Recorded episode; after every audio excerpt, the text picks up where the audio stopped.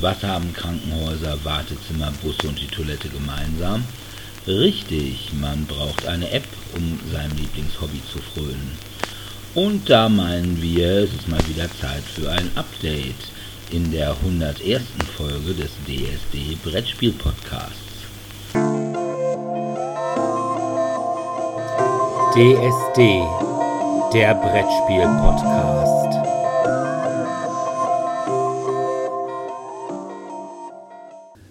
Ja, hallo erstmal und willkommen zur 101. Folge von DSD, dem Brettspiel-Podcast. Die erste Folge nach dem großen Jubiläum. Und heute wollen wir uns, ihr habt ja mitgekriegt, dass wir beim letzten Mal arg verspätet waren. Was unter anderem auch daran lag, dass ich mal eine Woche im Krankenhaus war und da relativ viel Brettspiel-Apps gespielt habe. Und da, wie Dominik und ich gerade festgestellt haben, die letzte Folge mit Brettspiel-Apps schon zwei Jahre her ist, wollen wir das heute mal updaten und darüber sprechen, was wir so in den letzten zwei Jahren an neuen Brettspiel-Apps dazu gekriegt haben und wie die so sind. Ob das lohnt, ob das nicht lohnt, was auch immer. Aber zunächst kommen wir natürlich wie immer zur Medienschau und da habe ich wieder Disney Plus geguckt und ich muss ja ehrlich sagen, also ich bin ja so begeistert von Disney Plus, ich brauche ja gar nichts anderes mehr. Was habe ich geguckt? Und zwar eine Serie, um die ich schon lange immer so rumschlawenzelt bin, die aber bisher immer nur bei Join zu kriegen war. Und Join ist irgendwie so ein Streamingdienst, da hatte ich irgendwie keinen Bock zu, zumal es das einzige bei Join war, was ich eigentlich sehen wollte. Worüber rede ich? Ich rede über eine Serie, wo ich den Film dazu schon mal vorgestellt habe und die Schwesterserie vor, weiß ich nicht, vielleicht zwei Monaten auch vorgestellt habe. Und zwar ist es die Serie What We Do in the Shadows von Jermaine Clement nach dem Film auch What We Do in the Shadows von Jermaine Clement und Taika Waititi. Taika Waititi ist hier aber auch als Chief Productioner mit drin. Ja, What We Do in the Shadows hat erstmal nichts mit dem Film zu tun, nur thematisch ist es gleich. Es geht also wieder um eine Vampir-WG, diesmal allerdings nicht in Australien, sondern in New York. Genau gesagt in Staten Island. Und diese Vampir-WG besteht aus Nandor dem Gnadenlosen, gespielt von Kevin Novak, den man vielleicht aus Four Lions kennt. Das ist dieser Film über die islamistischen Terroristen, die da irgendwie in Afghanistan rumölen.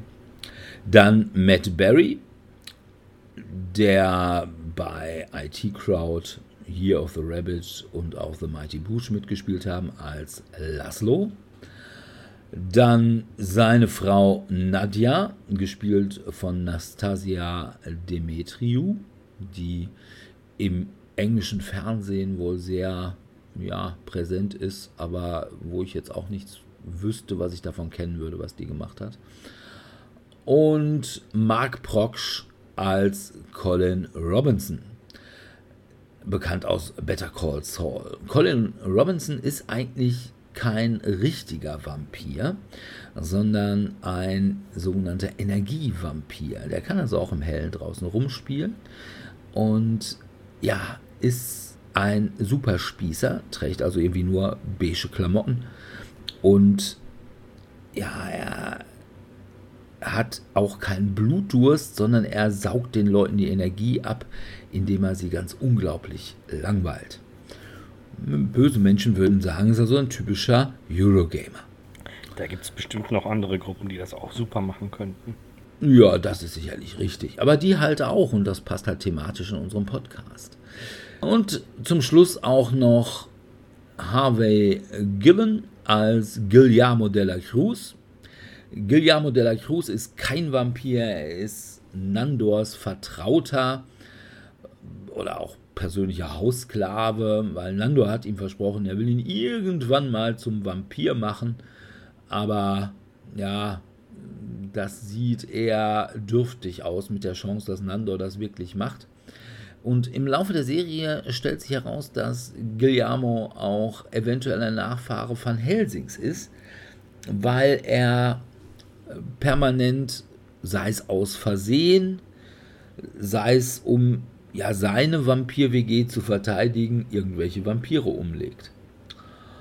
Das Ganze ist gefilmt im Stil einer Mockumentary und die Filmcrew-Mitglieder werden aber auch hin und wieder schon mal von irgendwelchen Vampiren gefressen. Und das ist super lustig. Zum Beispiel gibt es eine Szene, wo es irgendwelchen Stress mit Werwölfen gibt. Und ja, der Stress endet dann damit, dass Nandor einen der Werwölfe zum Duell herausfordert und sich das aber nicht so genau überlegt hat, weil der Werwolf, den die dann in den Start bringen, ist ziemlich groß und sieht ziemlich stark aus. Und was macht Nandor? Er macht so eine Kiste auf, wo er seine Waffen drin hat und holt da ein kleines Teil raus, zwar ein Gummiknochen. Den wirft er, weil das ganze Duell findet auf einem Hochhaus statt, wirft er quasi vom Hochhaus runter und der Werwolf direkt hinterher und hat damit gewonnen. Und als sie da wieder runterfahren und die ganzen Werwölfe da um den verletzten weil auch Werwölfe können ja nicht wirklich gut sterben, wenn sie vom Haus runterfallen. Kumpel von ihnen rumsteht, fragen sie dann auch, hey, können wir den Gummiknochen behalten? Ja, ja. Also ist schon ziemlich lustig. Das kann ich nur empfehlen. Es hat bisher auf Disney Plus nur zwei Staffeln. Bei Join gibt es schon eine dritte Staffel. Und ich hoffe, dass die auch demnächst auf Disney Plus kommt. Und wenn, dann würde ich mich sehr darauf freuen. Und ich kann es wirklich nur jedem ans Herz legen. What We Do in the Shadows. Kann man sowohl auf Deutsch als auch auf Englisch gucken. Es, ich finde auf Englisch ein bisschen sympathischer, weil man halt die Stimme zum Beispiel von Matt Berry kennt und dann kommt einem das irgendwie netter oder gewohnter oder vertrauter vor.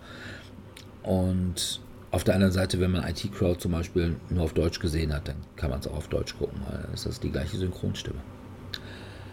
Ja, Sebi.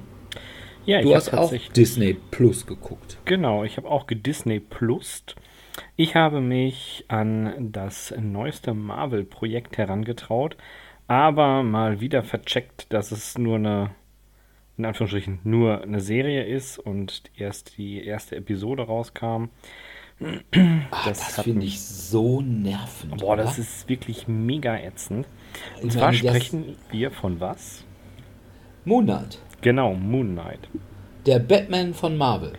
Quasi, ja. Also es ist, es ist, muss ich gestehen, unterhaltsam. Ich habe viel gelacht.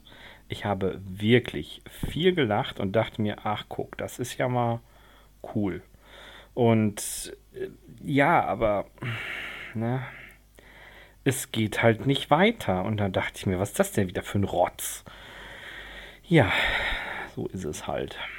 Also, das hatte ich ja eigentlich gehofft, seit ARD und ZDF überwunden zu haben. Ja, dass es nur nee. eine Staffel pro Woche gibt, aber. Disney hat es wieder eingeführt. Worum geht's inhaltlich? Ich muss gestehen, ich habe die Protagonistentitel noch nicht drauf. Es ist ein junger Mann, der als Souvenirverkäufer in einem Museum arbeitet und unter Schlafstörungen leidet. Wobei Schlafstörungen ist sehr weit gefasst. Er denkt, es sind Schlafstörungen. Er kettet sich so zum Beispiel nachts mit einer Fessel an sein Bett, was ihm auch schon mal in den Sinn kam. Eventuell auf Frauen, die er mit nach Hause bringt, am ersten Abend etwas verstörend wirken könnte. Er hat einen Kreis aus Sand um sein Bett, um zu sehen, ob tatsächlich er aufgestanden ist oder jemand anderes zu ihm gekommen ist. Er hat seine Wohnung verrammelt von innen mit diversen Mickey Maus Detektivtricks wie Klebeband an der Türzage und und und. Ja, was soll ich sagen? er hat massive Schwierigkeiten, im Hier und Jetzt zu sein, da er sich manchmal irgendwie ausklingt. So gibt es eine sehr markante Szene, wo er plötzlich wach wird und auf einer Wiese liegt. Ihm, ihm, läuft Blut aus dem Mund und er weiß nicht, wo er ist und man hört plötzlich diese Stimme aus dem Off. Oh nein, oh nein, verdammt, der Idiot hat das Ruder. Oh, er soll aufhören, er soll mir wieder die Kontrolle geben. Und da wird einem so langsam klar, es sind vielleicht doch mehrere Persönlichkeiten, die sich diesen einen Körper teilen und dort versuchen etwas zu tun. Denn er als Idiot bezeichnet, blickt nach oben, um ihn herum überall Glasscherben. Man sieht dann auch das Fenster aus einem Schloss, wo er rausgefallen, gesprungen oder wie auch immer gestürzt ist. Oben steht eine Wache mit einem Maschinengewehr. Er lächelt nicht, winkt. Die Wache lächelt, winkt zurück. Die zweite Wache kommt, ohrfeigt die erste und sagt: Alter, da ist einer am Brett. Erschieß ihn. Der hat uns den Skarabäus geklaut. Also man sieht, da ist, es hat wirklich sehr viele lustige Momente, auch bei der Verfolgungsjagd. Immer wenn es brenzlig wird, klingt er sich aus. Und was ich besonders gut daran finde, ist tatsächlich, zumindest an Episode 1, dass wir die ganze Handlung immer nur aus seiner Sicht sehen. Also auch der Zuschauer hat diese Lücken. Ich habe keine Ahnung, was dazwischen passiert. Es muss aber ziemlich blutrünstig sein, weil plötzlich ist seine Hand voller Blut, drumherum liegen Leichen und alle Menschen um ihn herum rennen weg. Und das sind ja eigentlich genau die Sachen, die regulär bei den Marvel oder anderen Avenger-Filmen dann immer so mit eingespielt werden, wo man dann sagt, ah, und das hat er getan. Und hier ist es eben nicht so. Hier ist es tatsächlich als Stilmittel, dass wir mit dem Protagonisten zusammen erleben, was geht oder eben nicht. Ja. Kann ich tatsächlich nur empfehlen. Wobei ich jetzt schon sagen möchte, wartet lieber, bis die ganze Staffel 1 raus ist. Geht mir massiv auf den Keks. Ich habe mich auch gewundert, hä? Kunden, die dies angeschaut haben, schauten auch. Ja, ich will die nächste Episode. Und dann gucke ich, oh, gibt noch keine nächste Episode. Hm. Ja. Naja, dann ist das so. Ja, ja ich finde es ja immer ganz bemerkenswert, welche Helden da Disney so aus der zweiten Reihe oder vielleicht sogar dritten Reihe des Marvel-Universums daraus zieht. Und ja, mit Moon Knight hätte ich jetzt wohl auch nicht so gerechnet. Aber, naja, ich glaube aber Moon Knight kam auch irgendwo schon mal vor. Aber frag mich nicht wo. Ja, die machen ja ständig mal diese versteckten Anspielungen dann darüber, dass A, B, C irgendwie irgendwo damit drin steckt. Nee, ich, ich, ich, weiß nicht, ob das bei Daredevil oder bei hier Jones war. Ich meine aber mich daran irgendwie zu erinnern. Also bei Daredevil kam ja Punisher irgendwie in der zweiten Staffel dazu. Aber ich meine, da wäre auch mal irgendwann Moonlight aufgetaucht. Aber ich bin mir da echt nicht mehr ganz sicher. Ich kann es nicht sagen. Also ich finde es witzig. Ich kann es tatsächlich nur empfehlen. Es ist sehr unterhaltsam. Ja. Tommy. Ich habe nichts geguckt. Ich habe nur gespielt. Nämlich ein Spiel, was ursprünglich 2002 rausgekommen ist. Damals habe ich es halt auf dem PC gespielt und jetzt habe ich es wieder auf dem PC gespielt als Definitive Edition, nämlich das im September 2020 erschienene Mafia Definitive Edition. War damals eins meiner Lieblingsspiele und ich mag es immer noch sehr gerne, auch wenn ich es jetzt zugegebenermaßen eben seit ewigen Jahren nicht mehr gespielt habe. Ich glaube, ich habe es auch nicht auf Steam oder sonstigen. Ich hatte, wahrscheinlich liegt die Original CD, Original -CD noch bei meinen Eltern irgendwo rum. Äh, ich habe die definitiv noch.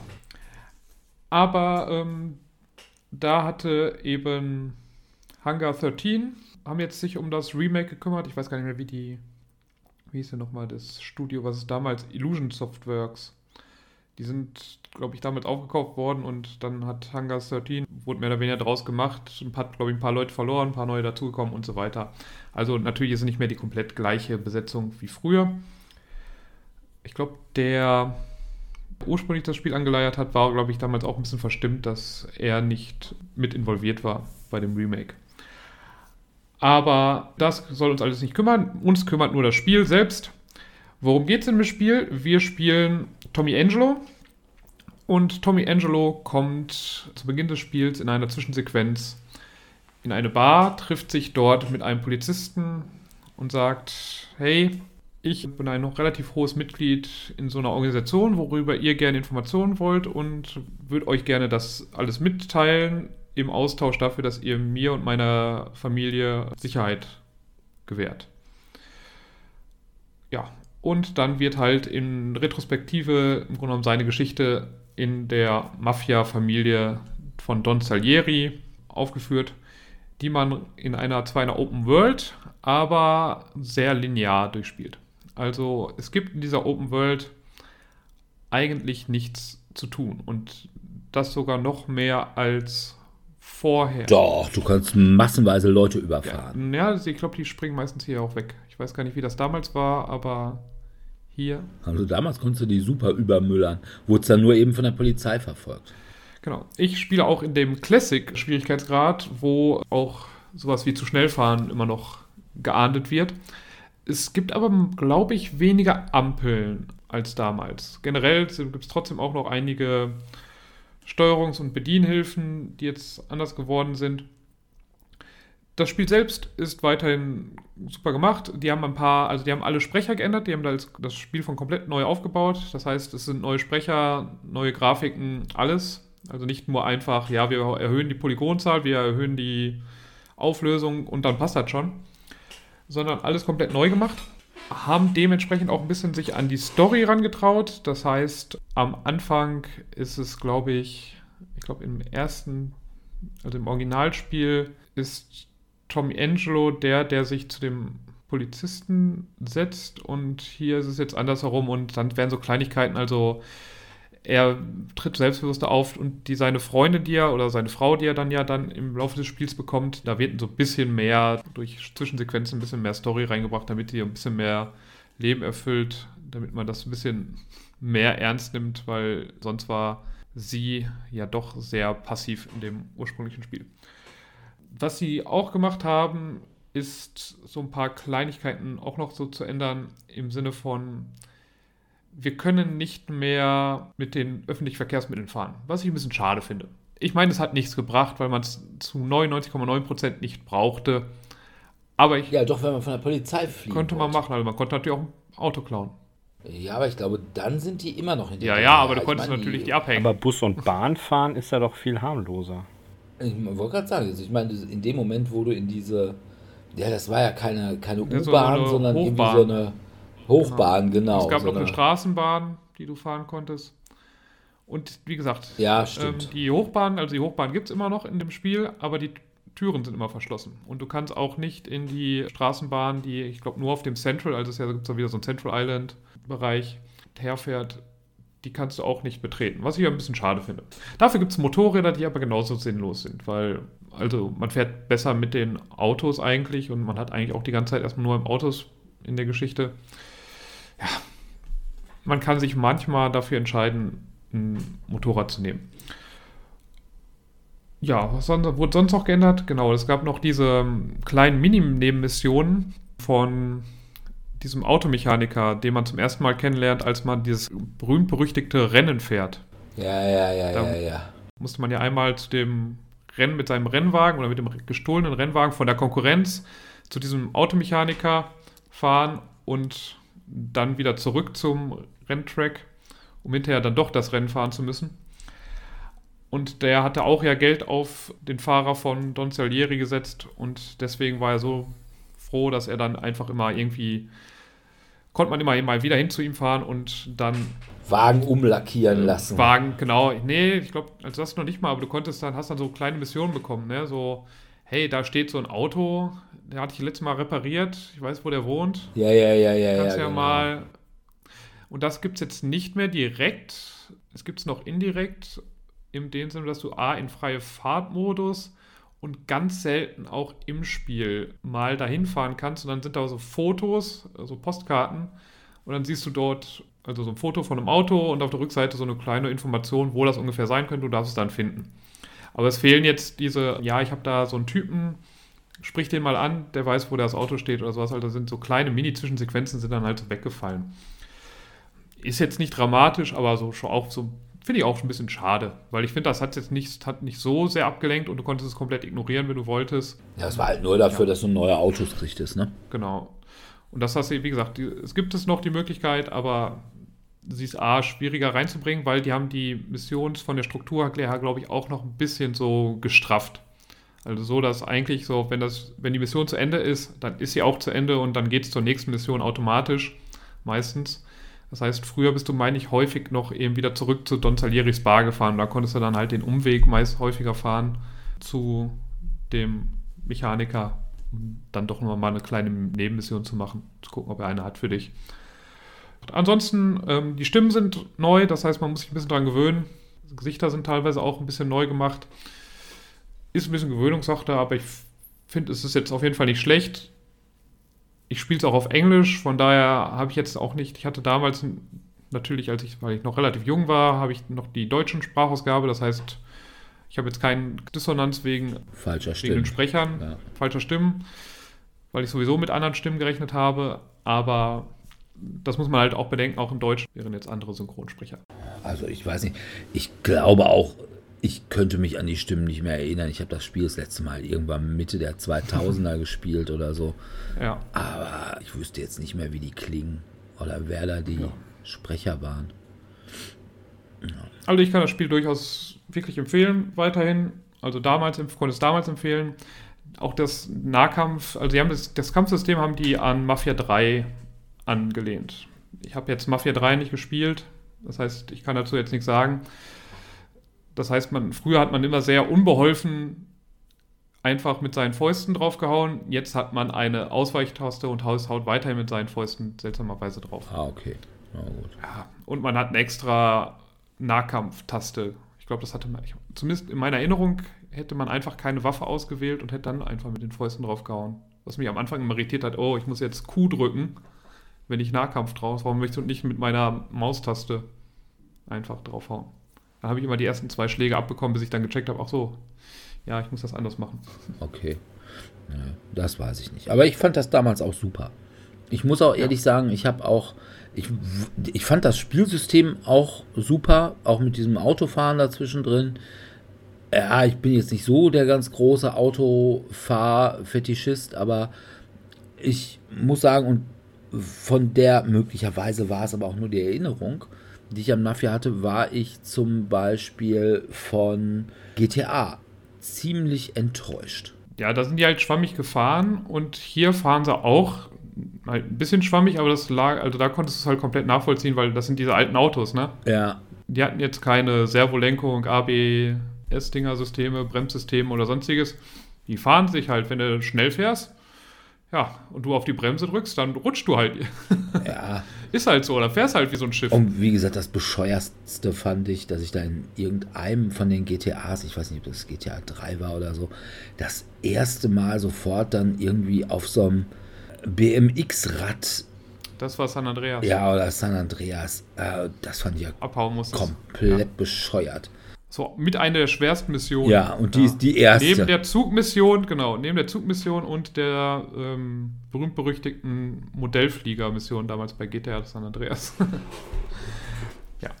Aber diese, also die habe ich mir nicht gekauft bisher. Die, da gibt es ja auch so ein Remake von den ersten, also von diesen ähm, GTA 3, GTA 3 Vice City und GTA 3 San Andreas. Aber das soll ja richtig schlecht sein.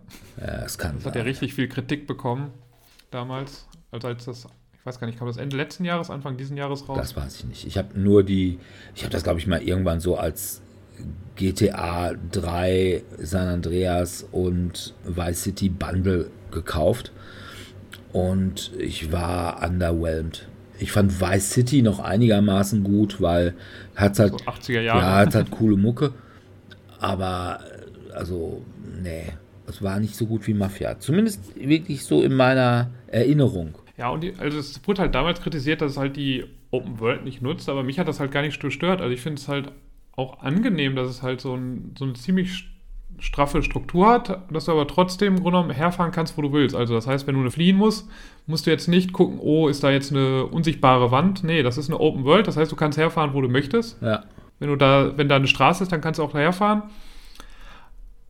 Aber ich brauche jetzt nicht, wie bei GTA, 5 Millionen, möchte jetzt nicht mit ähm, Dings bowlen gehen oder Poolbillard spielen, was alles gar nichts mit dem Spiel direkt zu tun hat, sondern es hat eine straightforward Story und die werden halt durchgefahren und man fährt halt zwischendurch zu den Missionen halt hin mit dem Auto. Ja, genau. Ja, gut. Okay. Ich habe Also von mir Thumbs up. Ja. Ich habe weiter Disney Plus geguckt. Und zwar noch im Krankenhaus. Und zwar habe ich geguckt Marvel Runaways. Und zwar die ersten anderthalb Staffeln. Und das hat einen Grund. Das ist nämlich quasi das Ende des Jonah Story Arch. Worum geht es? Es geht darum, wir haben eine Gruppe von Jugendlichen, bestehend aus Alex Wilder, der im Laufe der Serie so ein bisschen der Anführer dieser Gruppe wird. Dann Nico Minoru, die ist eine Hexe. Carolina Dean, die äh, kann, wie sie auch relativ zu Anfang der äh, ersten Staffel rausfindet, so Lichteffekte erzeugen und kann fliegen, was daran liegt, dass sie, was sich im Laufe der Serie auch klärt, ein Halbalien ist. Dann gibt es Gertrude Jorks. Die kann eigentlich nichts, hat aber eine quasi telepathische Verbindung mit einem Dinosaurier. Und Chase Stein, der ist ein, ja, so ein Softball-Crack und vor allem ist er aber auch ein Superingenieur, was daran liegt, dass er der Sohn eines Superingenieurs ist und hat deswegen eine Waffe erfunden, nämlich die Fistigons, was so Handschuhe sind, mit denen man irgendwelche Laserstrahlen oder sowas ähnliches abschießen kann. Und als letztes gibt es noch Molly Hayes Hernandez, das ist die jüngste von denen und die ist super stark. Und diese Gruppe, zu Anfang wissen sie noch gar nichts von ihren Kräften, treffen sich bei Alex und ja, so nach der Methode, ja, wir waren ja früher, als wir auf der Grundschule waren, irgendwie befreundet und er will das noch ein bisschen wieder aufleben lassen, was ein bisschen daran liegt, dass seine Eltern meinen, er hätte zu wenig soziale Kontakte. Naja, und bei dieser, ja, ich sag mal, Party, die die da zusammen haben, oder diesem, ja, mal sagen, irgendwie Kumpelstreffen aus alten Zeiten, da geraten sie aus Versehen in eine Art Tempel, der in dem Haus der Wilders irgendwie so angeschlossen ist in so einer Grotte und sehen, wie ihre Eltern, die allesamt ziemlich superreich sind, da ein Mädchen opfern. Und dann denken sie sich, oh, was ist das denn? Irgendwie, wie sind unsere Eltern denn so drauf? Und ja, irgendwann laufen sie dann auch weg und deswegen Runaways. Es geht also in diesen ersten anderthalb Staffeln darum, wie eben diese Jugendlichen gegen ihre Eltern und diesen Pride-Kult, wie sich der nennt, vorgehen und was hinter diesem Pride-Kult und hinter diesen Opferungen steht. Das will ich jetzt auch nicht ganz verraten, aber es hat mit Carolina zu tun. Ja, was soll man sagen? Es ist zwar eine Teenie-Serie, aber sie ist gut. Sie ist locker, sie ist bunt, sie ist spannend und sie hat gute Effekte. Also man kann nichts dagegen sagen.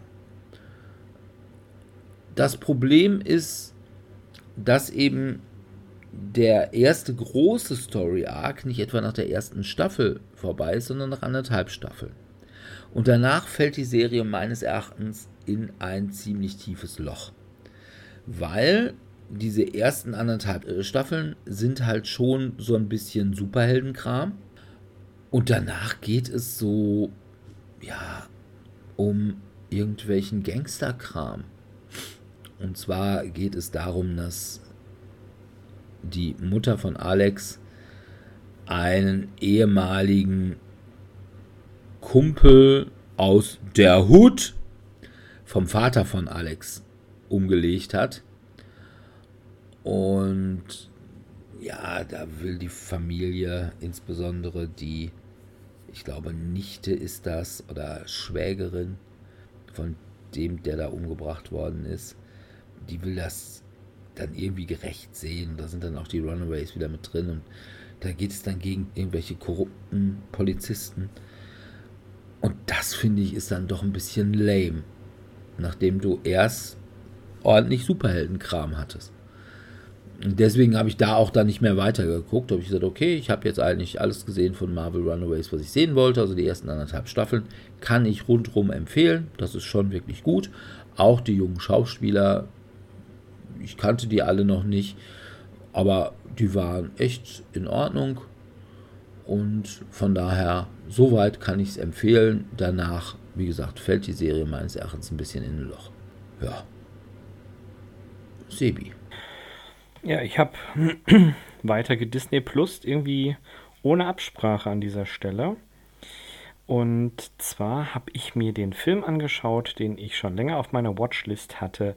Und zwar hat er den wunderschönen Namen Rot. Rot wie die Farbe Blau, Gelb, Grün, Rot. Rot handelt von einem roten Panda beziehungsweise einer roten Panda-Art. Ich habe es nicht so ganz geblickt. Das ist was ganz Besonderes in Japan. Die sind nämlich da irgendwie am Aussterben.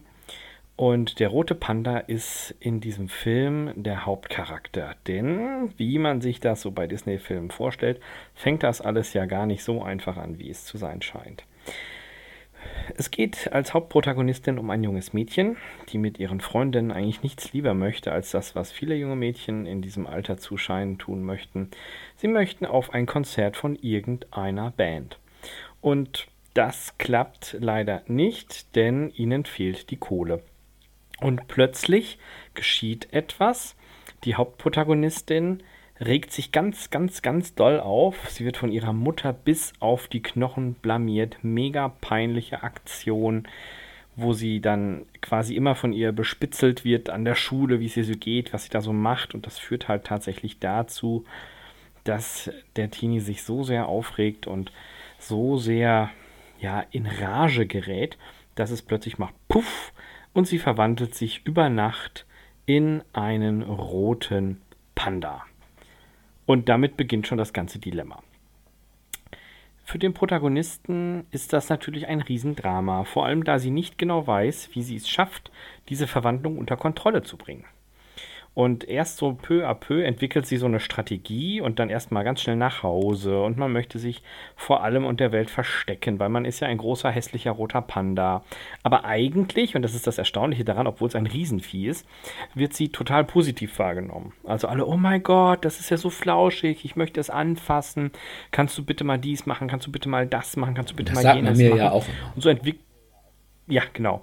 Er ist ja so groß und flauschig. Und so entwickelt sich an dieser Schule eine Art Kult um diesen Panda drumherum, den die Mädels gewinnbringend nutzen, um damit Geld zu verdienen. Sie machen Autogrammkarten, sie machen Fotos, sie machen T-Shirts und, und, und. Im Laufe der Handlung kristallisiert sich dann heraus, dass es sich hierbei um eine Art Fluch handelt, der von Familie zu Familie weitergegeben wird. Im, ja, wie soll ich sagen, im weiblichen Sinne. Es ist die erste große Kriegerin, war quasi jemand, die gesagt hat, hier, ich äh, möchte die Stärke haben, um meine Familie zu beschützen in irgendeinem Krieg. Und der Gott XY hat ihr dann diese Stärke gegeben und sie in einen Panda verwandelt. Und genau in diesem Punkt wird es dann halt eben interessant. Die gute Mei Mei, so heißt nämlich die Protagonistin, muss zu Hause immer arbeiten, ist immer brav und sie bricht durch diese Panda-Eskalation total aus dem Rahmen. Und es wird dann halt so ein bisschen aufgedröselt, dass das eben nicht nur ihr so ging, sondern auch allen Weiblichen davor.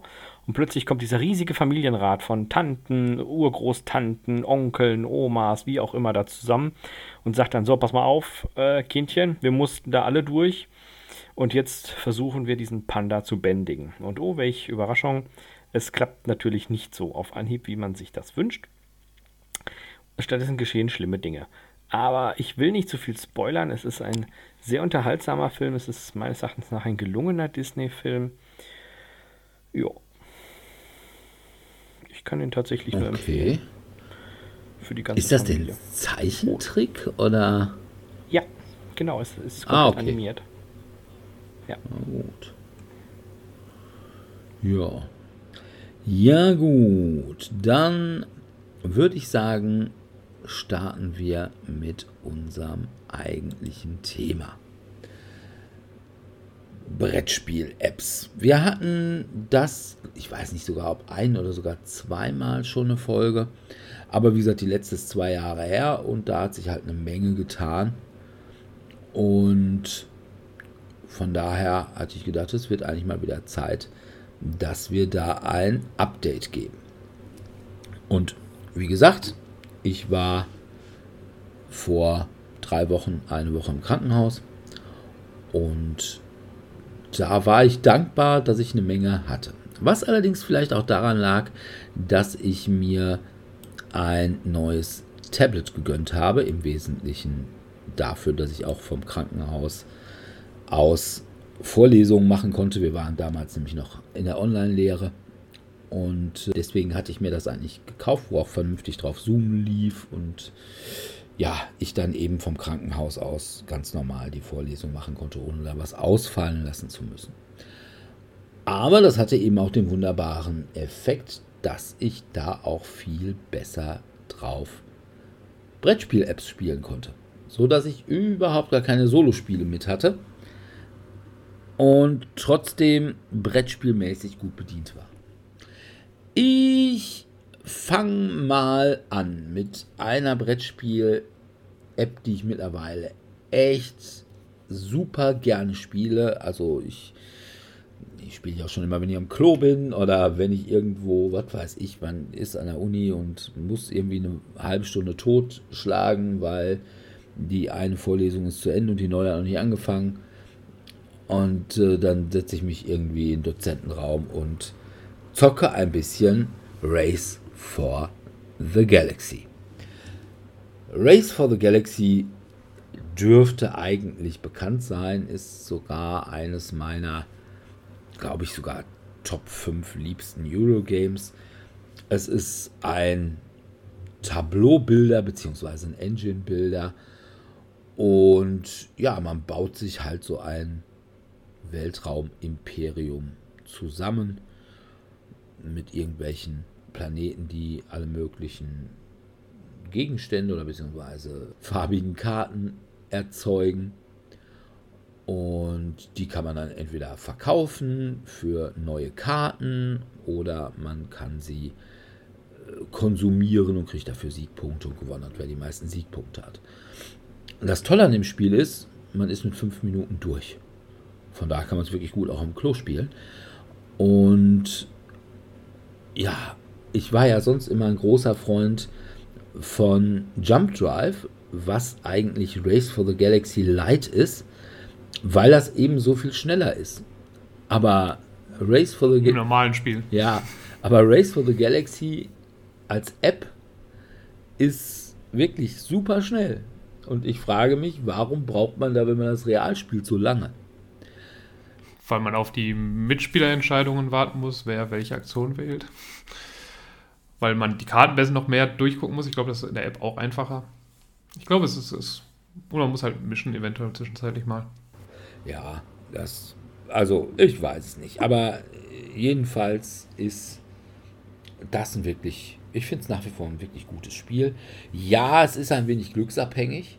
Also, ich finde zum Beispiel, dass eine Militärstrategie extrem schwierig ist, wenn du nicht die richtigen Karten Die passenden. Karten kriegst. während du, ich sag mal, so eine Produzieren und Verkaufen beziehungsweise Produzieren und Konsumieren Engine eigentlich immer funktioniert. Also da kriegst du ja, weil es tendenziell mehr Karten, glaube ich, davon ja, gibt, oder? ja, glaube ich. Ich auch. glaube, die, die Militärkarten sind ein bisschen seltener. Aber es kann eigentlich, also es kann auch super funktionieren, ne? weil du musst halt, die musst halt keine Karten dafür ausgeben, dass du, ja, du kriegst die halt für Lulu, die Die- Planeten. genau, wenn du die Militärstärke aufgebaut Ja, hast vorher. aber du musst halt eben die Militärstärke erstmal aufbauen. genau. Und da hilft dir nicht eine Karte für. Und dann musst du im Prinzip die nächste Militärkarte, die da dran passt, die dir wieder etwas mehr Militärstärke gibt. Und das ist nicht bei allen Militärkarten so. Ich weiß nicht, es gibt noch eine Erweiterung, ich glaube irgendwie Warmonger oder so heißt das, die wohl sich tendenziell auf Militärkarten spezialisiert hat. Ich weiß nicht, ob das dadurch ausgeglichener wird. Aber ansonsten ist, wenn du als erstes, irgendwie, ich glaube, New Sparta oder so, so eine Militärwelt, wenn du die als erste kriegst, dann hast du das eigentlich echt schwer. Da kannst du nur hoffen. Während wenn du irgendwelche anderen Karten hast, dann kannst du schon was rausmachen. Also, das ist der Nachteil von Race for the Galaxy. Aber ansonsten, ja, und wie gesagt, es dauert fünf Minuten, dann verlierst du halt mal. Shit happens. Ja, und das auf dem Klo. Und das auf dem Klo. Ja, so oder so, genau. Ja, verlierst du ja. sogar doppelt. Ja. Na gut. Ja. ja. Aber ich kann es auch durchaus empfehlen. Ich mag Race for the Galaxy auch schon als Kartenspiel und als App habe ich es auch und spiele es auch gerne immer mal wieder. Ja. Als zweite, weil die nämlich jetzt direkt da dran passt und deswegen mache ich auch gleich die zweite App, ist eigentlich eine Weiterentwicklung dieses Spiels. Und zwar Roll for the Galaxy. Roll for the Galaxy hat ja keine Karten mehr. Die haben jetzt so Plättchen. Es sind aber im Prinzip die gleichen Welten, die können aber jetzt leicht was anderes, wobei so sei mal thematisch passt das schon noch irgendwie.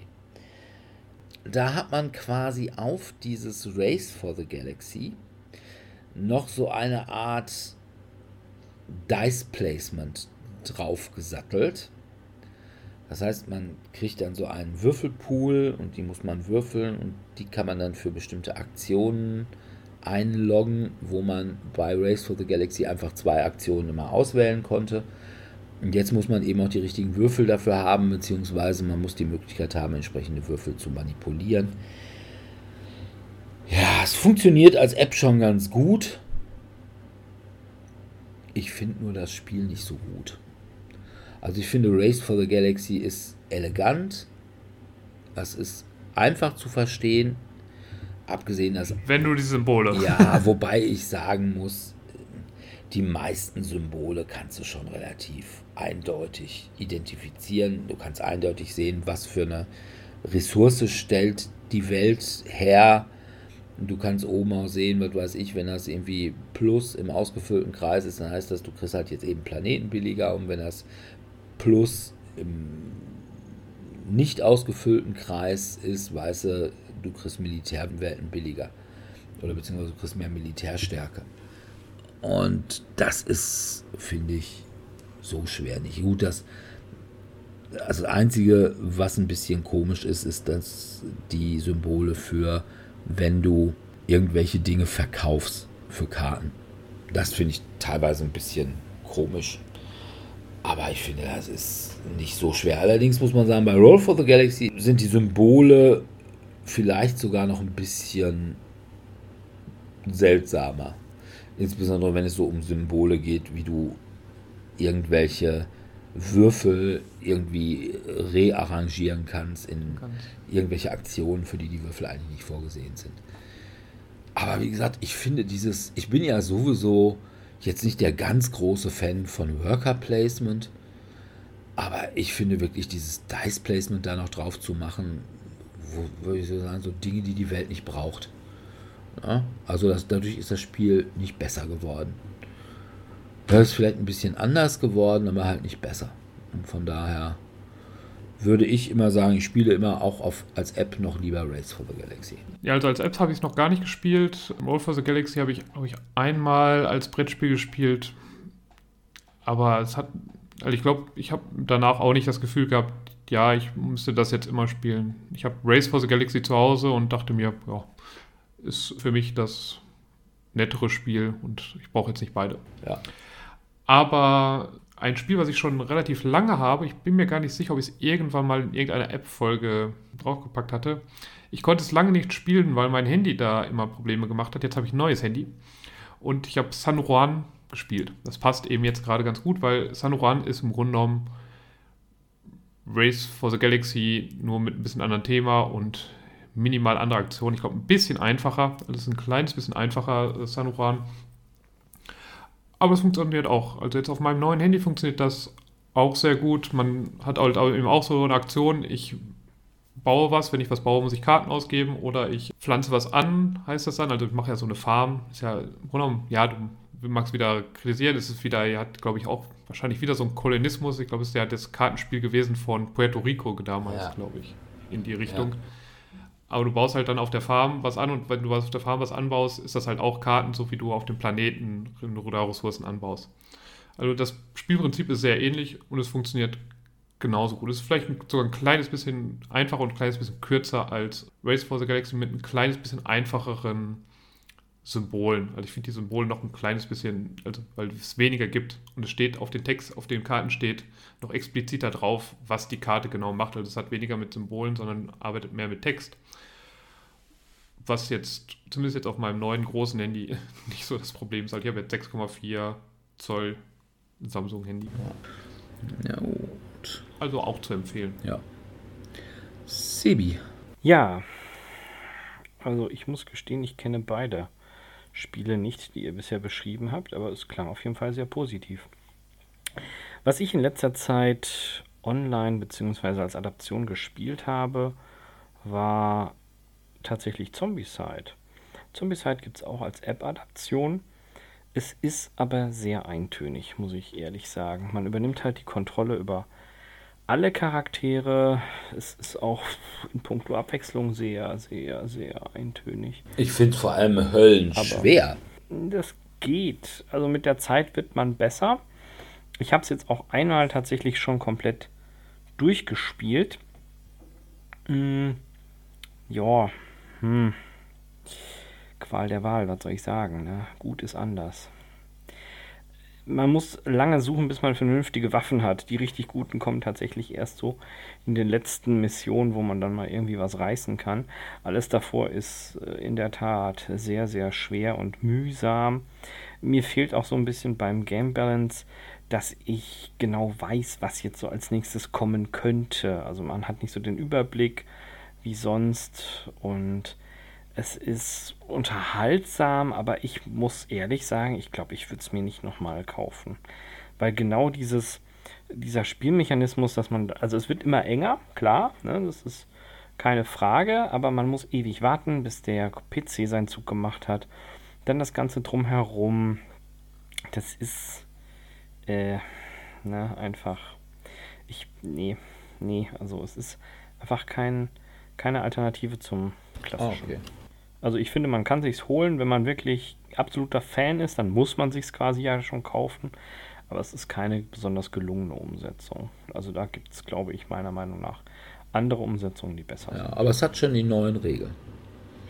Also ja, ja. Äh, das hatte, also quasi das Zombicide, die App hatte die neuen Regeln für das klassische Zombicide schon bevor jetzt mit der zweiten Zombicide-Edition die neuen Regeln, dass man eben nicht mehr unbedingt als erstes auf seine eigenen Kumpels schießt.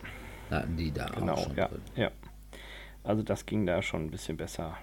Ist, ja, wie gesagt, es wird halt ein bisschen langatmig mit der Zeit. Und äh, hm. man muss es mögen. Ganz klare ja. Sache.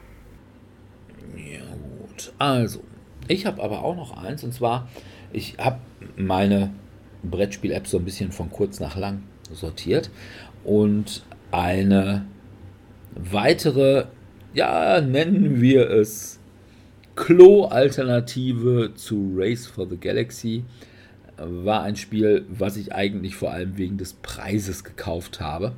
Ich hatte nämlich, es ist ja immer wieder, dann hat man irgendwie noch so 5 Euro auf seinem Konto im App Store, beziehungsweise nicht im App Store.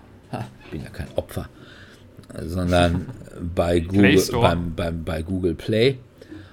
Und na, ich sage, oh, gucken wir mal, was da noch so am Start ist. Und es gab lange Zeit nicht Seven Wonders.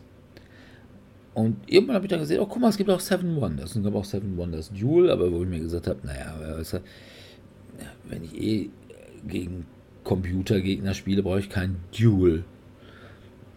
Und deswegen habe ich mir noch Seven Wonders geholt. Und was soll man sagen? Ja, es ist halt Seven Wonders. Es sieht nicht ganz so gut aus, finde ich, wie Race for the Galaxy. Es ist so ein bisschen piefiger, was vielleicht auch daran liegt, dass die Grafik auf den Karten jetzt.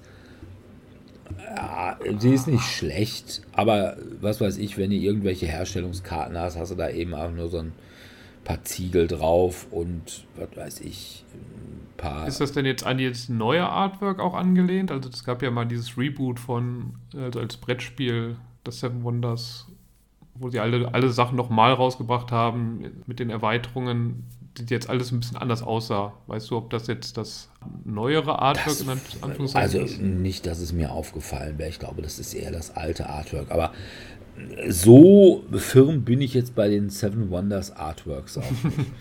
Gebe Ja, ich tatsächlich zu. Und ja, es spielt sich halt schnell runter. Und ja, es ist halt Seven Wonders. Du kannst auch irgendwie zusätzlich äh, dazu kaufen irgendwelche ähm, Erweiterungen. Ich glaube, es ist die Cities-Erweiterung und Leaders wahrscheinlich. ja, Anführer. genau, Leaders auch. Und ja, ich bin ja sowieso kein großer Freund der Seven Wonders Erweiterung. Und von daher, ich finde Seven Wonders so wie es ist als Drafting-Spiel schon ganz in Ordnung. Und von daher ist halt eben schnell, ist jetzt nicht irgendwie so die ganz große Offenbarung, aber wer Seven Wonders mag und hin und wieder mal aufs Klo muss und da was zum Spielen sucht, auch da kann man Seven Wonders durchaus in einer Sitzung gut hinter sich bringen. Und ist halt relativ billig, ich glaube 4,95 Euro oder sowas. Während Race und Roll for the Galaxy beide immer so um die 10 Euro waren. Mhm, mhm. Ja, wo wir bei. Achso, oder willst du? Ja, ich wollte gerade sagen, bei Ja, Klospielen. kann ich ja hab auch was gleich. eins. Aber mach du erstmal. Ähm, vielleicht haben wir sogar das gleiche, Ah, ich- weiß es nicht. Ich weiß, dass Ja. Dirk es in Real Life hat und auch gerne spielt. Dann werden wir auf jeden Fall nicht das gleiche haben. Ah, okay. Ich habe tatsächlich die digitale Adaption von Smash Up. Und die ist gar nicht so verkehrt. Also ich muss gestehen, das liegt einfach daran, dass ich ein sehr schlechter Smash Up-Spieler bin. Es wird ein Multiplayer-Modus angeboten, es wird ein Singleplayer-Modus angeboten, es gibt den Modus äh, Lerne, erstmal die Regel kennen. Es gibt einen Pay-as-you-wish-Modus in Form von Smash-Up, Sortimentserweiterungen. Man kann eben, was weiß ich, das Bärenreiter-Set kaufen oder, oder, oder. Man kann sich die Mörderpflanzen kaufen oder, oder, oder. Die sind auch tatsächlich recht günstig mit 99 Cent, aber es ist halt so ein klassisches Micropay. Ne? Also hier kauft ihr die eine Adaption, kauft ihr die andere Adaption. Deswegen ist wahrscheinlich auch das Spiel schon relativ günstig mit 1,99, ne? Ja, genau. Also es ist, ist tatsächlich sehr günstig. Aber wenn du jetzt unbedingt mal hier die Feen-Adaption haben möchtest oder die äh, Pussycat, Schmusekätzchen-Variante, dann ist das auch okay. Die, mystischen Pferde, also wie gesagt, also Dirk hat das wahrscheinlich alles. Ich habe es nicht, ne? Also ich habe einfach nur das Basisspiel mit den Zombies, den Piraten, den Dinosauriern, den Aliens und und und. Das reicht mir auch. Es ist eigentlich ganz nett. Ich finde es persönlich rotze schwer. Es kann aber auch daran liegen, dass ich einfach nur sehr schlecht bin. Ne? Von daher, ich äh, habe auch noch nie im Multiplayer gespielt, muss ich gestehen, sondern in der Regel immer gegen die KI verloren. Also ich habe das auch als... Ich guckte jetzt hier nur gerade durch mein Steam-Dings und ich finde es gar nicht mehr. Ich weiß aber genau, dass ich es hatte. Ist das nicht bei Steam gewesen? Kann das sein? Das weiß ich nicht. Also ich habe es tatsächlich am Tablet. Ich renne damit durch die Gegend und spiele das manchmal, wenn ich im Ah, Zug okay. sitze. Aber, also ich hatte das mal für einen PC.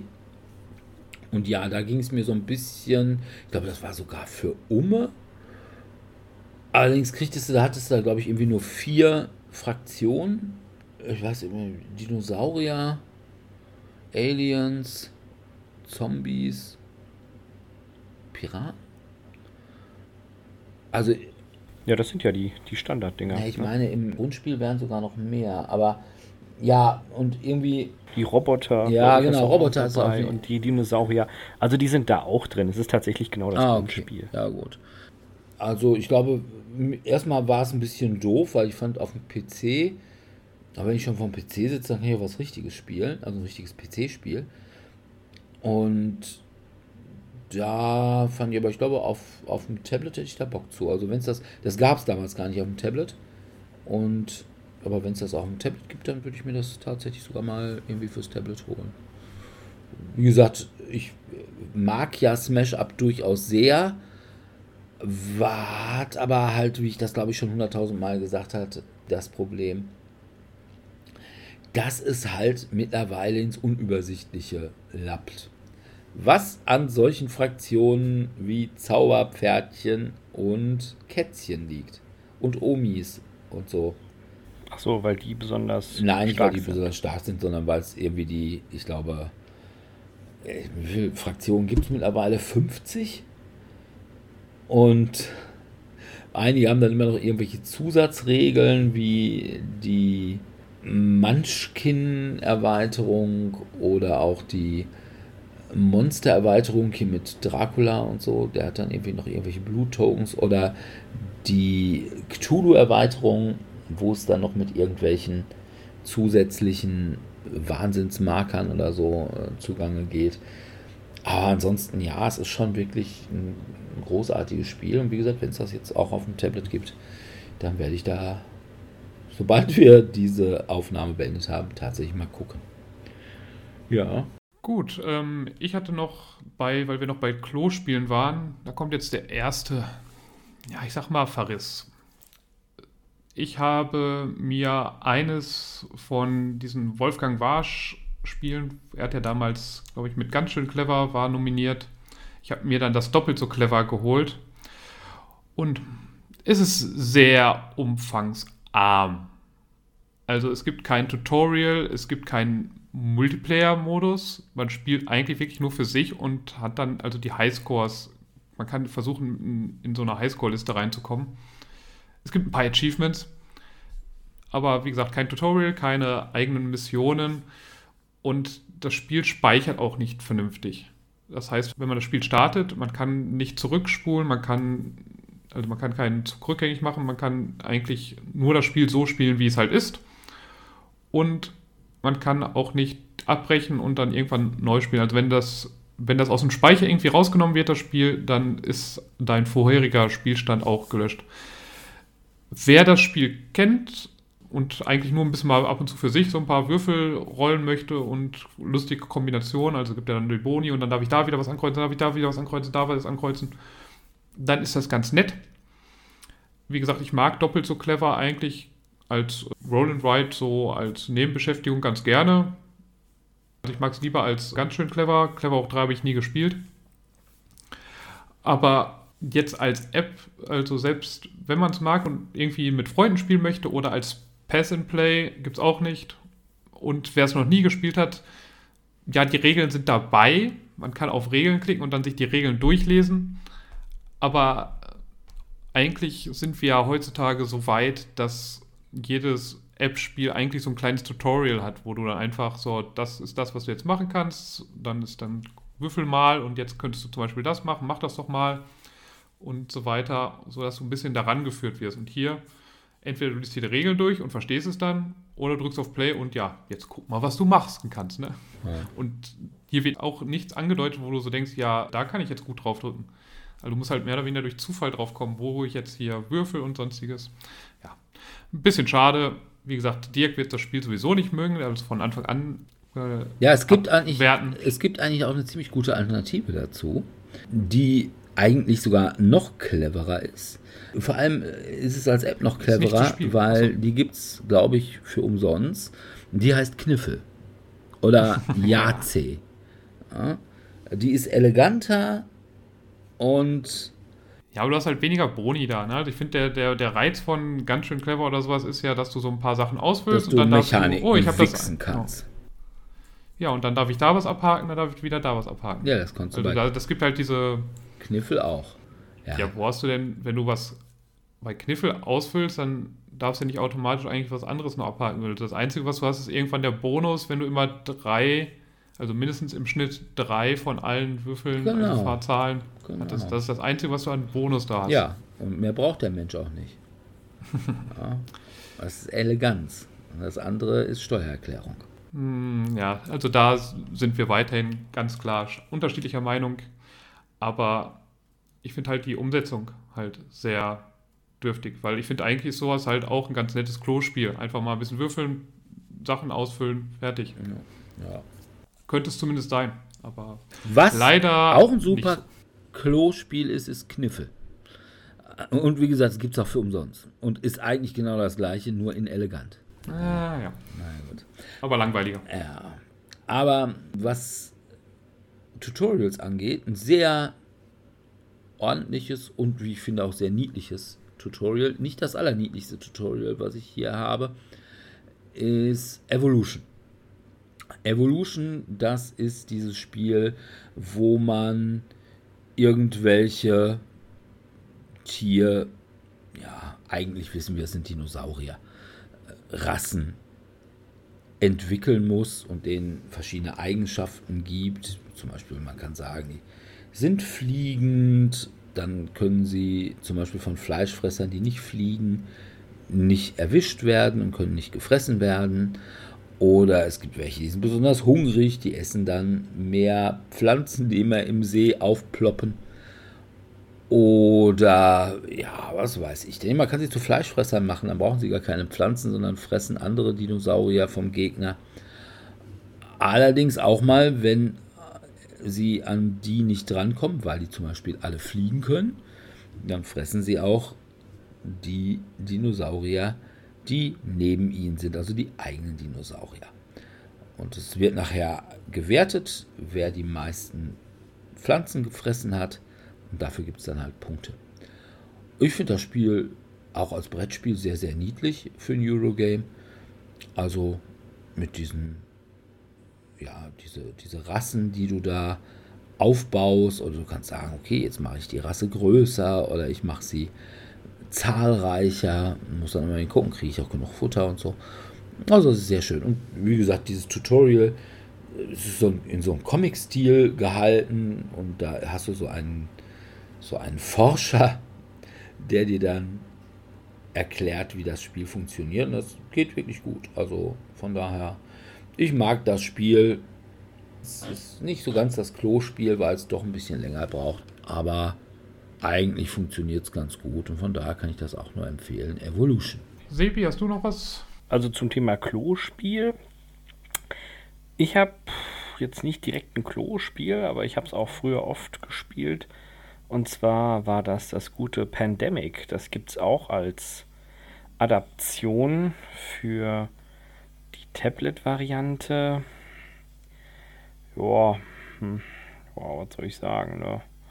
Kann man machen, ist aber Pseudo.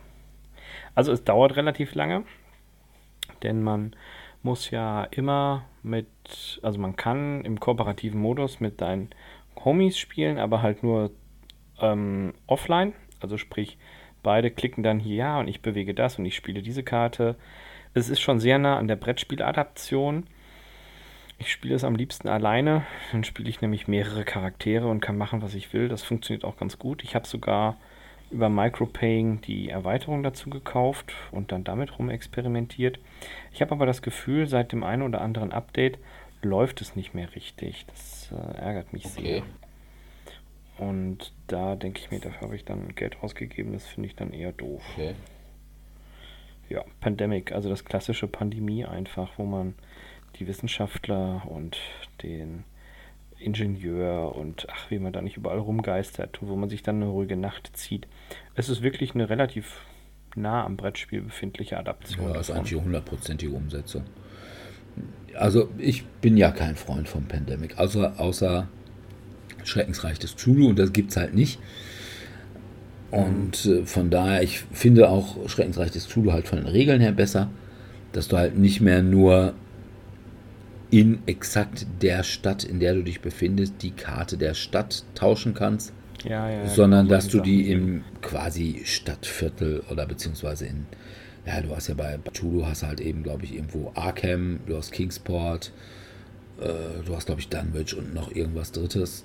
Und du kannst halt eben in diesem Ort, wo du bist, halt die Ortskarten, aber muss nicht unbedingt die Karte, wo du dich gerade befindest. Das finde ich schon ein bisschen besser.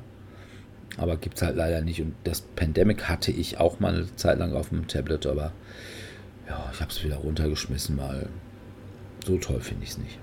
Also das Spiel nicht. Die App war schon, fand ich ganz okay. Ja, wie gesagt, ist halt sehr nah am Brettspiel. Also, wenn man das mag, ist okay, aber. Wow. Ja. Gut, Tommy. Ich, ja. Ich habe zuletzt mir Fury of Dracula Ah, als App ich mir auch. besorgt und gespielt.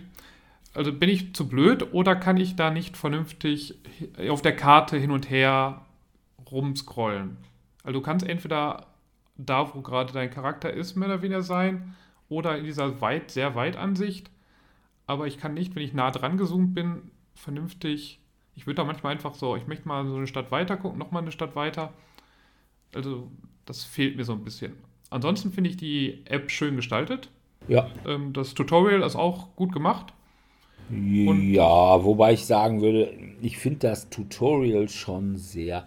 Lang, also das Spiel damit, nee, nicht lang, nicht, aber ein bisschen oberflächlich. Aber das Spiel damit zu Ja. lernen wäre echt schwer. Ja, also du hast dann halt hinterher, wenn du mehr oder weniger durch diesen Tutorial durch bist, bist du ja in, mehr oder weniger in so einem Spiel drin, wo du alle steuerst. Ja. Ne? Da steuerst du halt sowohl Dracula als auch die Charaktere, um dann noch so ein bisschen rum zu experimentieren, was du machen kannst. Ja. Und was ähm, mich dann ja ein bisschen stört, ist auch eben, du hast halt keine Regeln im Spiel drin. Ne? Du wirst halt, wenn du auf Regeln klickst, und die habe ich auch nicht sofort gefunden, wurdest du, meine ich, auf die, auf die PDFs auf den Webseiten im Grunde genommen verwiesen, also auf die Lern-PDF und auf die, Ja, die ganz normale die Regel-PDF. diese, äh, ja, diese Regel-PDF, wo man halt die einzelnen Regeln nochmal nachlesen kann. Was und die dann auch noch auf Englisch sind. Also du kannst das Spiel auf Deutsch scha- schalten, aber da, wo du drauf verlinkt wirst, sind die englischen Regeln. Ja. Und das finde ich auch so ein bisschen ja, nicht so gut gelungen. Ja. Also ich finde vom Artwork finde ich super. Die Animation, es ruckelt manchmal ein bisschen bei mir. Also ich weiß bei nicht, mir nicht. an meinem iPad liegt. Okay. Äh, ich habe es allerdings auch auf dem überlegenen Gerät halt auf Ja, Samsung. ich habe ein altes iPad halt. Ja, gut, das kann natürlich auch sein. Die App ist ja relativ jung und relativ umfangreich. Und das ist auch mein größtes Problem mit der App, dass das Spiel Zu lang eigentlich ist. ist eigentlich für ein, für ein App-Spiel fast schon ein bisschen zu lang. Also Fury of Dracula spiele ich definitiv lieber am Tisch. Und nicht als App. Obwohl die App, da gebe ich dir vollkommen recht, wirklich gut aussieht. Und die haben ja tatsächlich sogar so kleine Figürchen dabei. Also nicht Ja, so eine. Ne? Also du siehst also aus, als wenn so es so eine, so eine Büsten- so drauf, Büsten wäre. genau, so Draufsicht auf so wie so Plastikbüsten. Ja. Und das finde ich ganz gut.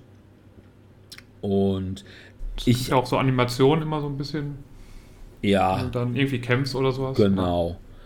Ja, so in Und ich hatte mir es vor allem geholt, weil ich mal so gucken wollte, wo sind denn die großen Unterschiede zwischen, ich habe ja die eigentlich die alte Version, also die, ich glaube, zweite Edition und mittlerweile sind wir bei der vierten Edition, wobei dritte und vierte Edition ja Vierte. die gleichen sind.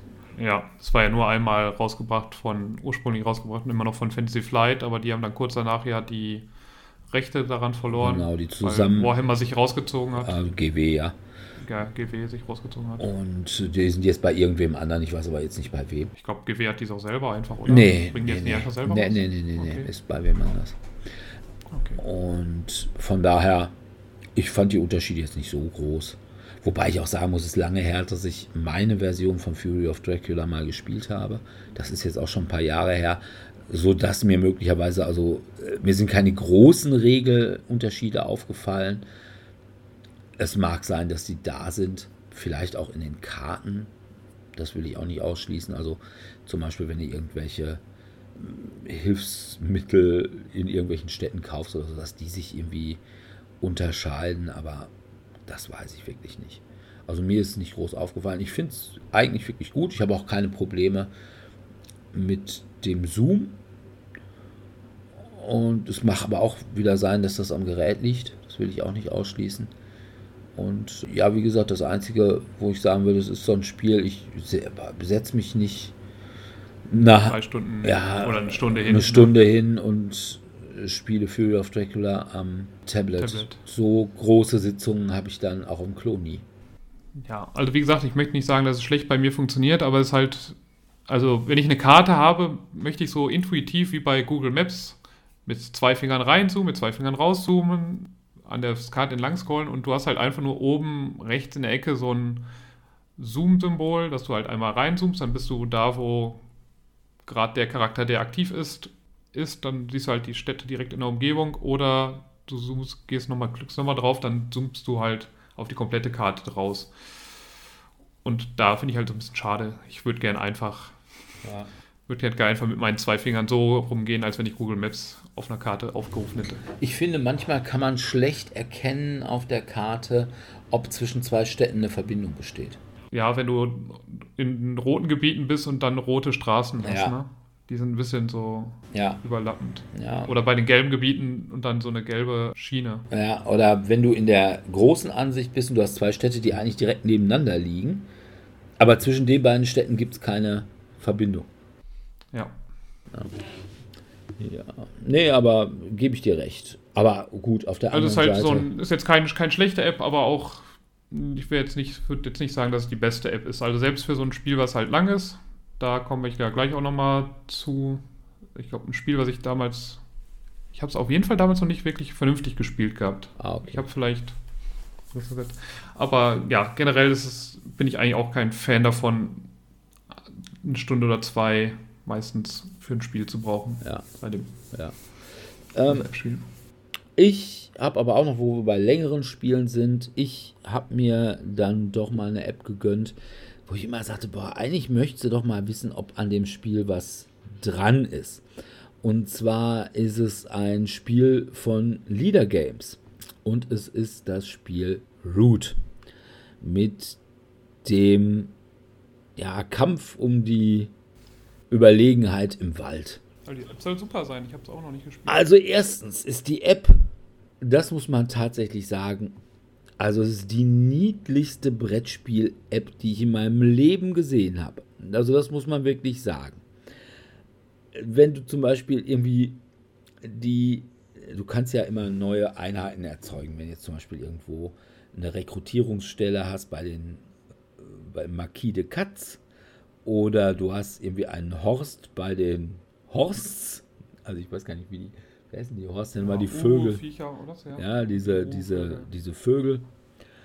Und bei den Marquis de Katz, wenn du da ein neues Kätzchen rekrutiert, dann kommt das aus dieser Rekrutierungsstelle raus und dann springt es hoch, reißt so die Hand in die Luft und ruft einmal so, Hau! Und das ist echt niedlich. Und auch die Kampfanimationen sind super niedlich. Also, wenn du hast das, das sind dann zwar so Standbildanimationen, aber äh, das ist schon, das ist schon wirklich toll. Das Tutorial ist okay.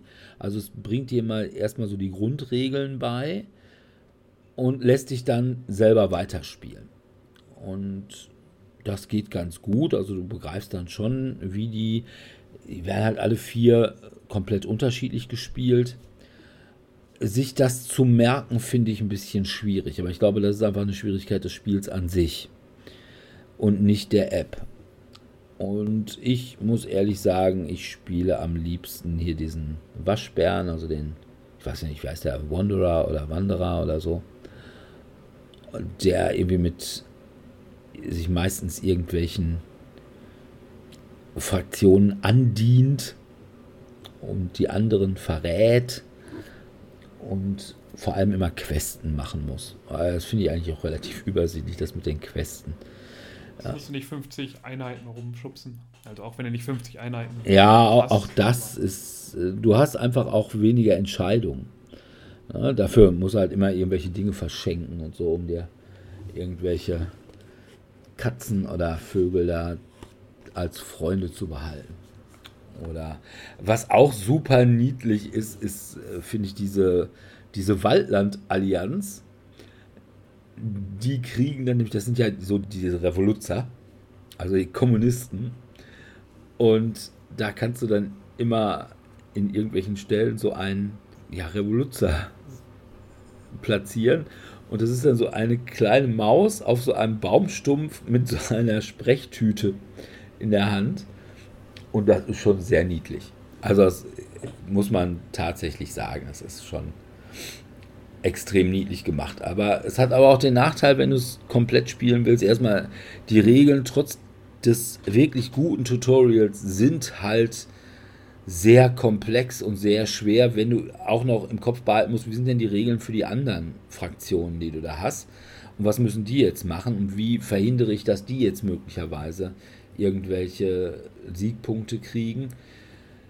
Es ist halt an sich ein schweres Spiel und da muss ich sagen, ein schweres, langes Spiel ist jetzt auch nichts, was ich unbedingt auf dem Tablet spielen will. Aber wer Root an sich mag als Spiel und die Regeln kann, schon zum Beispiel aus dem Brettspiel und nicht mit dem Spiel erst lernen muss und möglicherweise hast du da einfach auch eine Lernkurve, wenn du es öfters spielst, der glaube ich ist also mit dieser App wirklich gut aufgehoben. Aber es ist halt schwer und man muss sich da durchbeißen. Ne? Man muss sich erstmal auch durch das Tutorial, was relativ lang ist, weil du musst jede Fraktion für sich erstmal lernen. Und ja, bis du dann in, sag ich mal, normalen Spielen gewinnst, ist schon ein langer Weg. Und sind dann eben auch lange Spiele. Und möglicherweise. Kannst du die Schwere einstellen der, der KI-Gegner? Also wie sinnvoll die handeln oder wie klug die handeln? Nee, ich meine nicht. Ich ah, okay. meine, ich meine schade. nicht. Das ist auch schade, aber äh, ich habe das bisher immer auch auf der Einstellung gelassen. Ich habe auch nicht danach gesucht, das gebe ich tatsächlich zu. Also mir reicht der Schwierigkeitsgrad, den mir jetzt das Spiel anbietet. Ich nehme mal an, das wird nicht höllenschwer sein. Und ja, also, und es ist halt eben auch ein Spiel, was ich selten spiele, weil, wie gesagt, Länge. Genau das gleiche wie bei Fury of Dracula. Ja. Na gut. Sebi, hast du noch was? Ich habe noch einiges, aber vor allem habe ich Hinweise, die man sich nicht kaufen sollte. Ja, das ist ja auch mal durchaus sinnvoll. Also, was ich auf meiner Liste habe, was ich mal gespielt habe, ist zum Beispiel Legenden von Andor. Ja, da ist ja schon als Brettspiel also, scheiße. Ja, genau. Es ist schon als Brettspiel kacke. Es ist als, als Computerspiel noch schlimmer. Also, es ist wirklich furchtbar.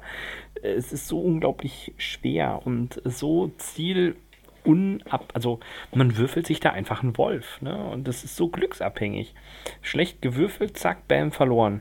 Und man kann leider auch nicht zwischenspeichern und dann an der Stelle nochmal neu anfangen, da es ja eine App-Adaption ist, kann ich also tatsächlich nur dringend vom Kauf abraten. Smash Up hatten wir schon gesprochen, ist ganz lustig. Ähnlich verhält es sich bei Terra Mystica oder Agricola. Habe ich auch beides. Alle ja immer am Schwärmen. Boah, Agricola, so. Ich habe da noch nie von geschwärmt. ich will das hier ja, nur mal eben klarstellen. Ja, du. Das ne? war. Aber es gibt ja auch Fans. Ne? Ich habe tatsächlich Hörerfans an dieser Stelle. Ihr seid gegrüßt, meine Fans ich habe auf ihr Anraten hin mir das dann mal geholt. Vielleicht ist es auch einfach nicht mein Spiel. Ich weiß es nicht. Ich finde es rotze schwer. Die KI ist sehr stark. Und wenn man dann zwei, dreimal einen Fehler gemacht hat, bam, zack, sofort letzter Platz. Das tut echt weh. Und ist, glaube ich, auch nicht ganz so schnell wahrscheinlich, oder? Bei was? Bei also das Spiel geht jetzt auch nicht äh, so fünf Minuten. Nee, das ist jetzt nee, keine. Also Agricola, da sitzt du schon ein bisschen länger dran ähnlich ist es ja mit Terra Mystica. Das ist ja genauso ja. schlimm. Also zack, falsches Volk am Anfang gewählt. Es mag aber auch durchaus daran liegen, dass ich bei Terra Mystica nicht so regelfest bin. Wo? Da gibt es zwar auch ein Tutorial, das dich da so langsam reinführt, aber oh Leute, sorry, nicht am Tablet. Ne? Da habe ich einfach keinen Nerv dafür. Habe ich auch rausgeschmissen. Also die beiden wären auch echt gefährlich bei mir auf dem Tablet. Weil wie gesagt, wenn du die auf dem Klo spielst und du schläfst da ja, ein, da das ist echt schlimm. Ja. ja. Also was ich drauf habe und tatsächlich noch spiele, ist Terraforming Mars. Das ist wirklich ganz gut umgesetzt. Ja, das hätte ich auch noch. Aber es, es gehört auch zu diesen Spielen, die mir zu lang eigentlich dauern. Es ist halt, während der Pandemie fand ich es ganz cool. Also ich habe da so ein, zwei Runden gespielt. Wir haben parallel äh, Festnetztelefon angeschmissen und auf Lautsprecher okay, gestellt und dann halt am Tablet gesessen. Äh, dann ist es okay. Ja, wenn du gegeneinander Ansonsten spielst. wirklich... Ja Ja, dann ist es. Aber jetzt so gegen KI oder sowas, was ich ja da nee, meistens oh mache. Gott, nee. Nee, finde ich nicht. Also finde ich da nicht geeignet Ja, für. also es geht, aber ich setze mich halt eigentlich seltenst hin und spiele eine Stunde im Sofa auf dem Tablet, sondern wenn ich Ja, eine Stunde Zeit habe oder eineinhalb, dann Ja. setze ich mich an den PC oder an die Konsole und spiele da ein richtiges Videospiel und keine Brettspielumsetzung. Und da, das hat daran auch gelitten. Ich habe das Spiel, glaube ich, seit fast zwei Jahren auf meinem Tablet und ich habe es vor einem halben Jahr zum ersten Mal wirklich ausführlich gespielt, weil ich immer beim Tutorial auch hängen geblieben bin, weil ich habe zwar Terraforming Mars bestimmt schon zweimal oder vielleicht dreimal so gespielt, aber ich kann mich einfach an die Regeln nicht erinnern und dann, dann dachte ich, ja, okay, dann spielst du nochmal das Tutorial durch. Aber das Tutorial zieht sich dann auch so lange, bis du dann da Mm, durch genau. bist. Und ja, deswegen war es halt eben auch nicht das Spiel, was ich jetzt so viel gespielt habe. Vor einem halben Jahr hatte ich mal ein bisschen Zeit, hatte keine anderen Möglichkeiten im Grunde genommen außer Tablet und dachte, ja, möchtest du jetzt noch das 50. YouTube-Video anschauen? Nee. Also schmeiß mal an, was du da auf deinem Tablet hast. Und hab's dann mal gespielt. Hat das ein War vernünftiges okay. Tutorial? Ja, das hat ein vernünftiges Tutorial, aber es dauert relativ lang, ne? Ah. Und ja, dadurch, wenn du halt nicht eben so viel Zeit in so ein Tutorial investierst, weil dich das dann auch irgendwann langweilt und das dann abbrichst, normalerweise musst du dann trotzdem nochmal von vorne starten, wie bei jeder Regelerklärung. Ach, ja, keine Ahnung, ich habe es jetzt nicht benutzt, also weiß ich schon nicht mehr, was mir damals erklärt wurde. Okay. Ja, aber ansonsten, also die App-Umsetzung vom Prinzip her ist super, nur eben nicht zwingend für mich jetzt auf dem Tablet. Ja, ja. Was ich tatsächlich auch noch habe, ist, ich muss nochmal gerade gucken, unter welchem Titel man das im App Store findet, ist Dreamhost. Ah! Also mein Traum. Traumhaus. Ich war kurz davor, es zu kaufen. Hab's dann aber noch nicht getan. Das ist lustig. Das ist wirklich lustig, aber es ist rotze schwer. Also ich finde es sehr, sehr schwer. Vor allem, weil dir nicht immer sofort klar ist, was ist die verdammte Siegbedingung, um jetzt hier weiterzukommen. Doch, das fand ich eigentlich immer. Also ich habe bisher ja nur das Brettspiel gespielt und ich fand, das war immer relativ übersichtlich. Ja, ja, ja, klar. Also die Spielmechanismen sind mir schon bewusst. Das ist gar nicht das Ding. Aber im, ich habe es halt noch nicht gegen jemanden gespielt. So in Real Life schon, aber noch nicht die App-Adaption. Und da gibt es halt auch so einen Missionsweg. So, ach ja, hier wohnt, keine Ahnung, äh, Herr Dirk. Herr Dirk möchte unbedingt ganz viele Katzenhäuser draußen haben und eine große Garage für sein Auto. Ähm, das sind dann halt die Bedingungen, da muss man halt gucken, schafft man das und was weiß ich. Und hier wohnt Herr Dominik. Herr Dominik möchte unbedingt ein Fenster im Dach und er möchte unbedingt ganz viele Accessoires in der Küche. Und daran muss, das sind halt die Must-Have-Bedingungen. Und je nachdem, wie geschickt man halt zugreift oder nicht zugreift in der äh, ja, KI-Variante, kommt man dran oder wird halt übelst abgezockt. Man kann da eine Weile dran rumknubbeln. Was ich schwierig finde, sind dann solche Sachen wie die Farbe des Daches. Ist das jetzt hellbraun? Was ist denn verdammt nochmal jetzt Ocker? Man möchte ein ockernes Dach. Ist das jetzt dieses eine Braun oder das andere? Mir fehlt halt der komplette Kartenstapel, dass ich einmal gucken kann, was ist denn jetzt das Gesuchte aktuell? Und natürlich kann man auch im freien Modus einfach, wie dir gerade schon sagte, wahllos nach Punkten jagen. Das geht auch ganz gut. Das kann man, glaube ich, sogar interaktiv mit anderen. Habe ich allerdings noch nicht gemacht. Also wie gesagt, ich war kurz davor, es mir zu holen, hab's dann doch nicht geholt. Ich mag ja, es ist halt die Familienvariante von Castles of Mad King Ludwig. Und ich habe ja Castles of Mad King Ludwig, das habe ich glaube ich in unserer letzten Folge, in der, ich glaube die 51. war es, hatte ich das ja schon vorgestellt. Eine ganz hervorragende App. Und ja, da habe ich mir gesagt, okay, ja, es ist, gehört zu deinen Guilty Pleasure Spielen, was daran lag, dass Dominik und ich es mal zusammen gespielt haben und wir da, Doch, doch durchaus Spaß hatten. ja, also es war schon ganz witzig. Aber ich glaube, wir sind da eigentlich nicht Zielgruppe, wenn ich mir so die Grafik angucke. Also da sind wir möglicherweise schon zu alt für und viel, Haben leider keine Kinder dabei. Und vielleicht auch ein bisschen zu männlich. Ich will es gar nicht ausschließen. Ja. Aber apropos männlich, ich habe natürlich ein super manniges Spiel noch da drauf, was allerdings auch höllenschwer ist. Und zwar geht es um ein Spiel, was ich als Brettspiel leider nicht habe. Ich würde es mir sofort kaufen, aber das war halt ein Kickstarter und da ist in Deutschland echt außer zu sündhaften Preisen auf eBay nicht dran zu kommen. Und zwar ist das das Spiel Street Masters. Street Masters ist im Prinzip ein ja, Klopperspiel wie Street Fighter oder Mortal Kombat, nur nicht so in einer 2D-Ansicht. Da gibt es ja auch einige wie Yomi, die mehr oder weniger so diesen 2D-Kampf abbilden. Aber das ist halt eher so quasi 3D, also du bewegst dich nicht nur aufeinander zu und voneinander weg, sondern eben auch im Raum und es ist kartengesteuert und du musst halt irgendwie versuchen, irgendwelche Kombos zu machen. Da kannst du dann Gegner an dich ranziehen oder du hast irgendwelche Kampfdinge, ich will nicht sagen Shuyu können, aber so ähnlich.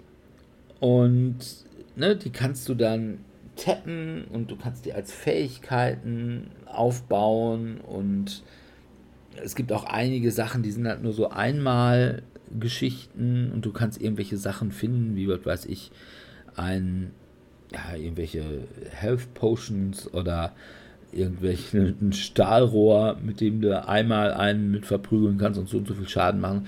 Und die Gegner können schon ganz gut was ab. Also du musst da schon die Schläge und die Fähigkeiten, die du hast, gut kombinieren, damit du da irgendwelche Minions allein schon wegkloppst.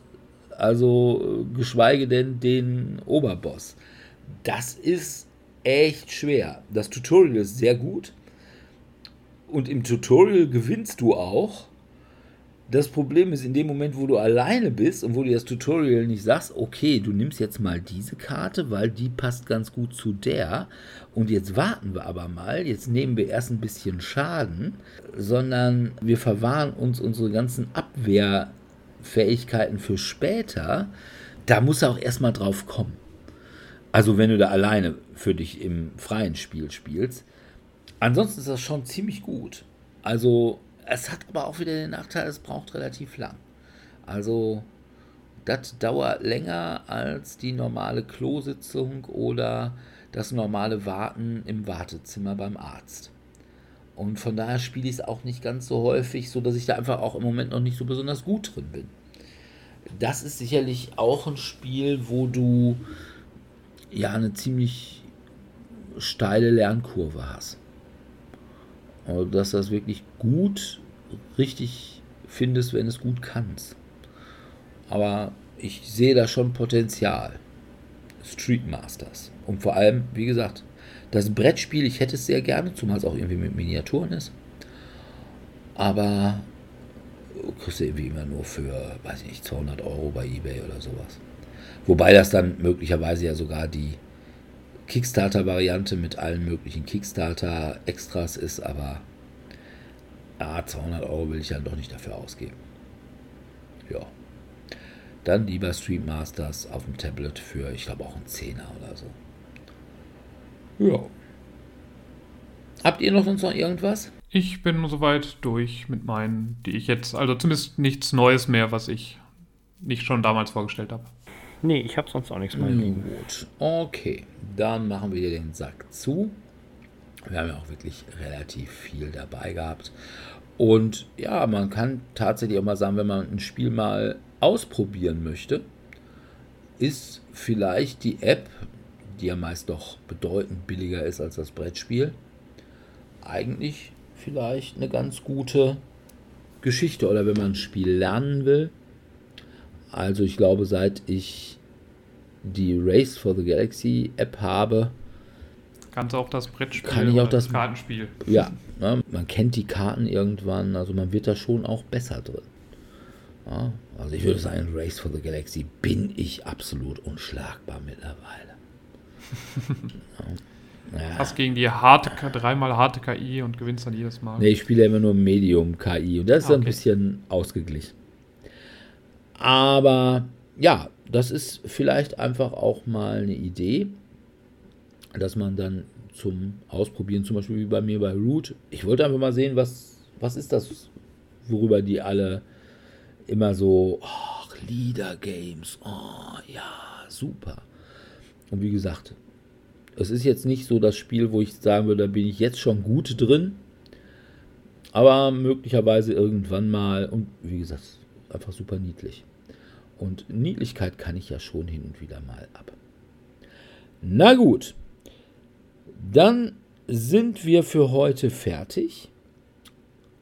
Wir bedanken uns bei unseren Zuhörern wie immer fürs Zuhören und hoffen, dass ihr auch in zwei Wochen, jetzt wieder ganz regulär, dabei seid, denn wir müssen uns dringend daran setzen, Vorschläge fürs Spiel des Jahres zu machen, weil sonst die Jury wieder nicht weiß, was sie garantiert nicht zum Spiel des Jahres machen wird. Aber wir danach zumindest sagen können, naja, wir hätten euch ja bessere Vorschläge gemacht. Ne? Aber ihr seid halt die, die ihr seid. Und von daher werden wir in zwei Wochen wieder unsere Vorschläge fürs Spiel des Jahres und vielleicht auch so ein bisschen die Nominierten raten.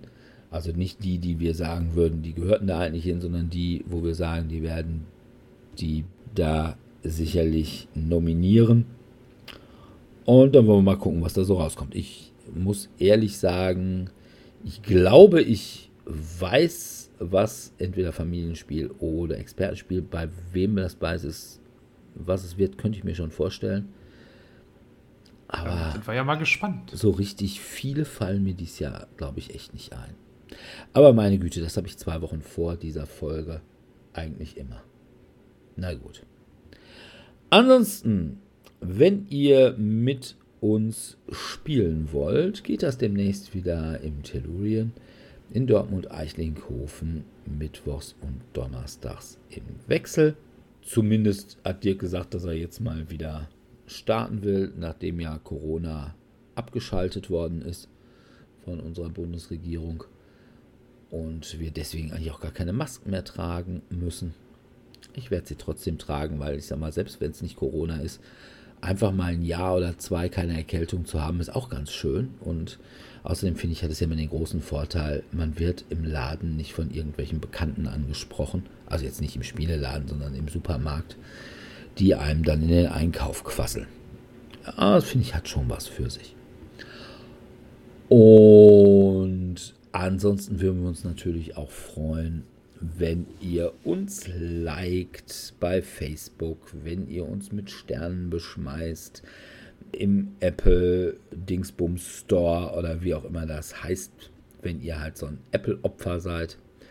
Oder wenn ihr uns auf unserer Webseite Kommentare hinterlasst und auch liked und wenn ihr uns bei Spotify liked oder bei dem Podcatcher eurer Wahl, einfach damit unsere Sichtbarkeit auch für andere erhöht wird oder wenn ihr uns einfach auch Kumpeln oder Kumpelinen weiterempfehlt und somit alles tut, womit man den Lieblingspodcast seiner Wahl seine Liebe spüren lässt. Ansonsten, ja, hoffen wir bis in zwei Wochen und bis dahin verbleiben wir mit einem freundlichen Tschüss. Ciao, ciao. Tschüss.